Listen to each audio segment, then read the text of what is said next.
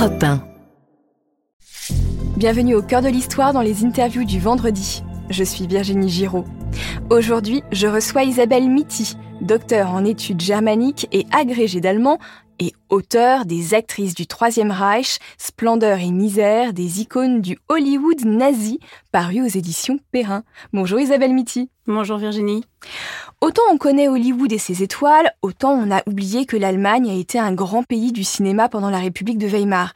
Pouvez-vous nous présenter les grands studios de production allemands de cette époque, l'UFA alors l'UFA, c'est la Universum Film AG, c'est la plus grande, la plus connue et la plus ancienne des sociétés de production cinématographique allemandes, mais ce n'est pas la seule, il y avait aussi la Terra, la Tobis, la Bavaria.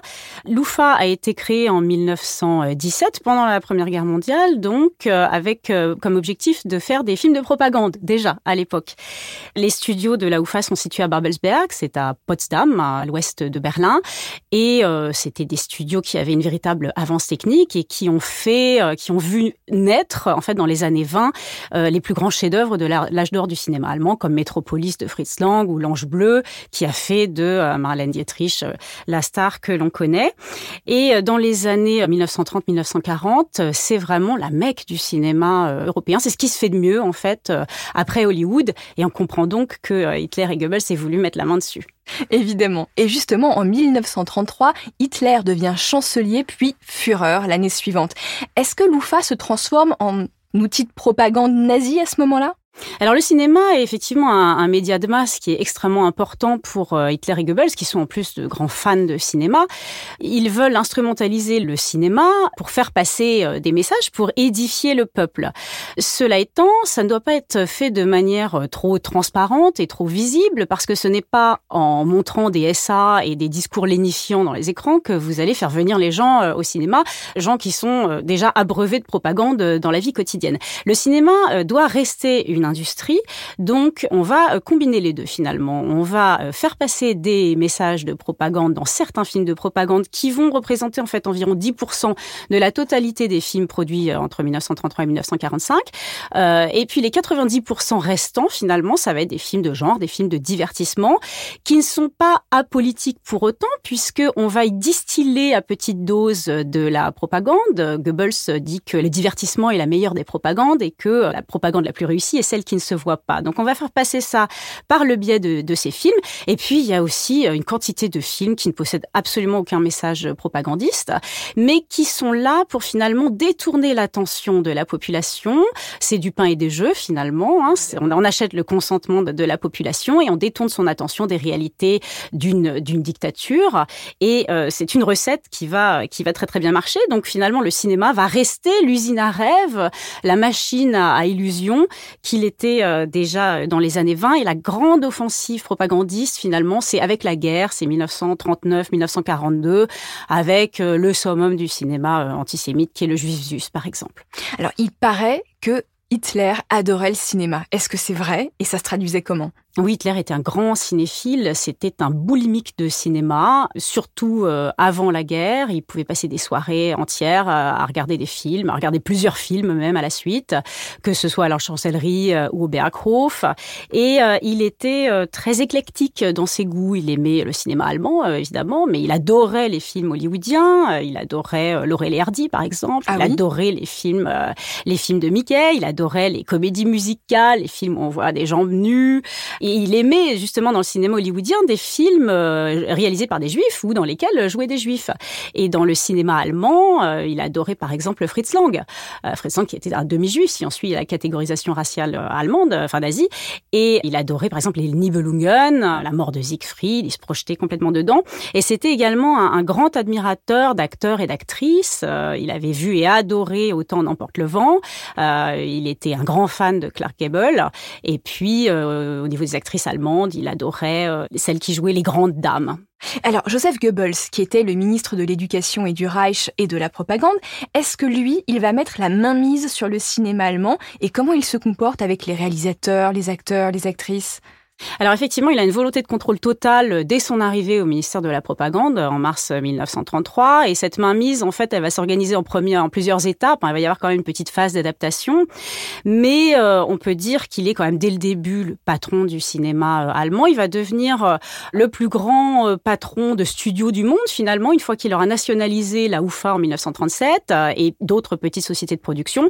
Et puis avec une seconde nationalisation en 1942 des petites sociétés de production qui lui avaient échappé, il est vraiment là le patron. C'est comme si on avait fusionné les plus grands studios hollywoodiens en quelque sorte.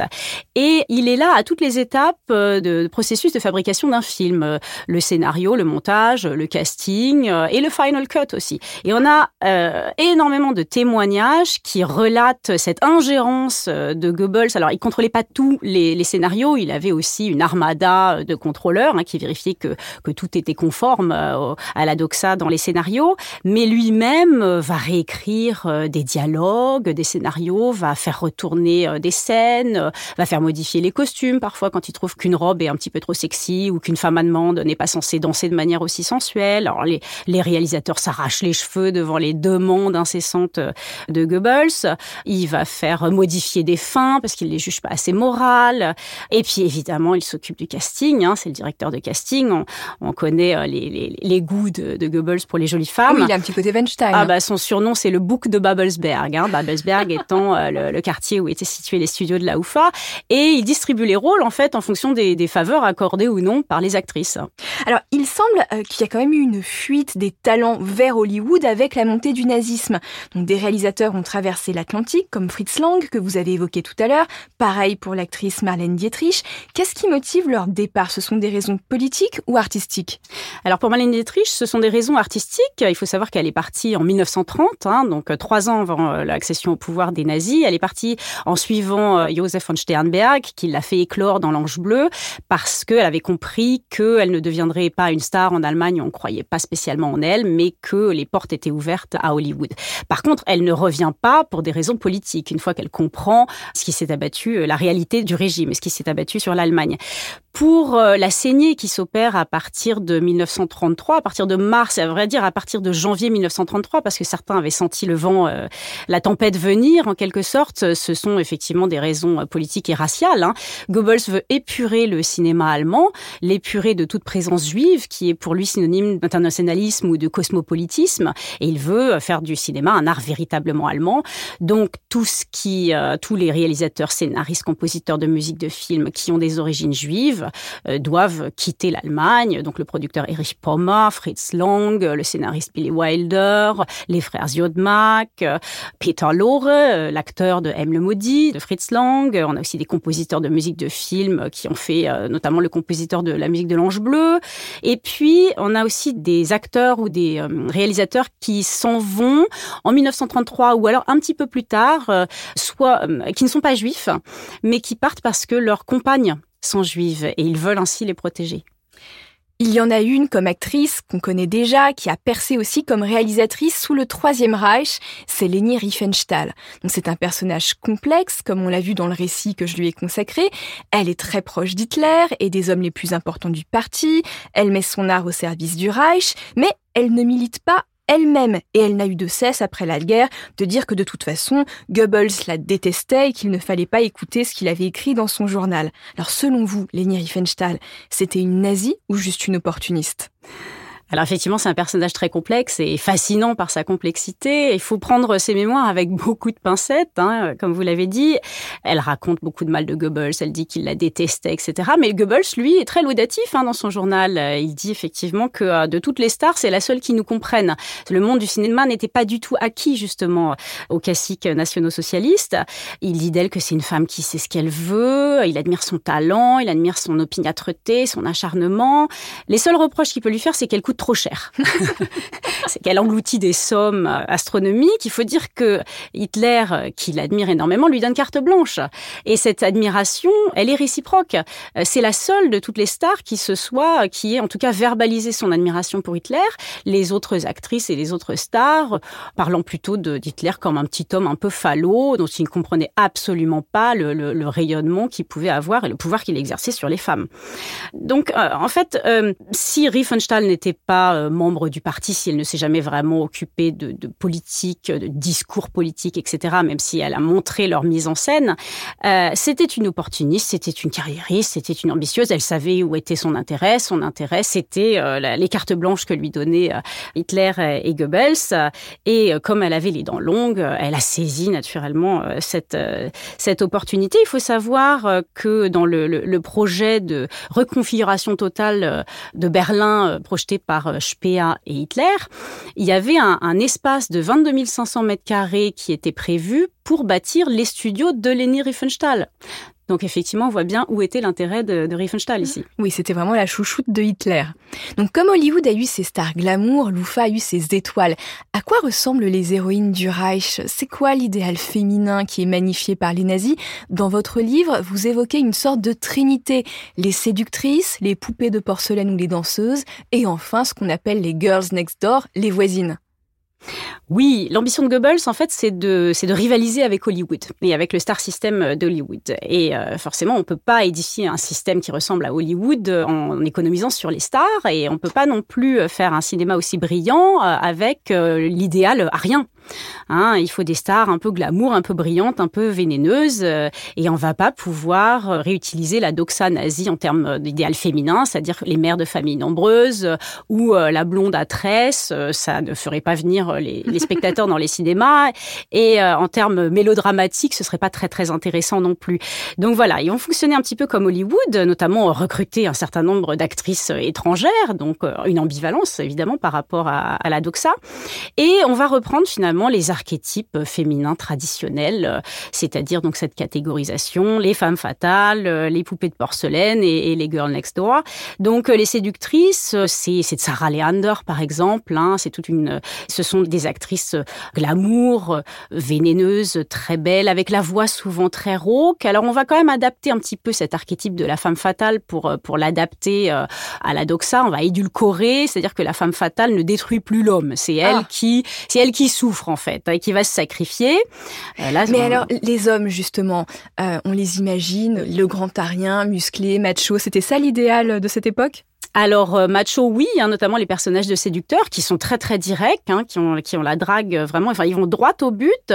En revanche, les Ariens, en tout cas les acteurs qui ont le physique le plus arien, sont cantonnés aux films de guerre. Euh, ils jouent euh, les lieutenants de la Luftwaffe, en fait, qui était le, le, Superman dans les films de cette époque. Mais ce sont des personnages assez lisses, en fait, assez fallots, et souvent des faire-valoir des personnages féminins ah. qui s'en sortent beaucoup mieux parce que justement elles sont confrontées à des choix, à des sacrifices que ces personnages masculins n'ont pas, puisque bon bah voilà, c'est l'arien, il fait son devoir euh, et c'est tout ce qu'on lui demande.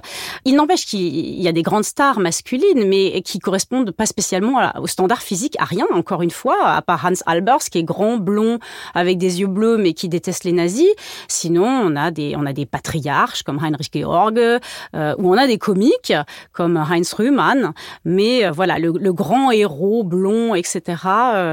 pas au cinéma en tout cas, ou dans des petits rôles euh, de faire valoir des femmes. Alors Isabelle Mitty, pour conclure, si on devait regarder un seul film de cette époque, lequel vous nous conseilleriez? Alors je vous conseillerais Les aventures fantastiques du baron de Munchausen, qui est un film de 1943, qui est une opération de prestige pour fêter les 25 ans de la UFA, fondée en 1917 donc, et qui euh, condense euh, toutes les ambivalences, toutes les ambiguïtés de, du cinéma de cette époque, avec un scénariste qui était normalement interdit, qui était frappé d'une interdiction de travailler, Kessner, avec des héroïnes féminines qui n'incarnent absolument pas les idéaux nazis. Catherine de Drussy, quand même une grande séductrice. Et puis, il y a, beaucoup de fantasmagorie, il y a beaucoup d'emprunts au cinéma de Méliès, par exemple, donc des origines étrangères. C'est un film en couleur.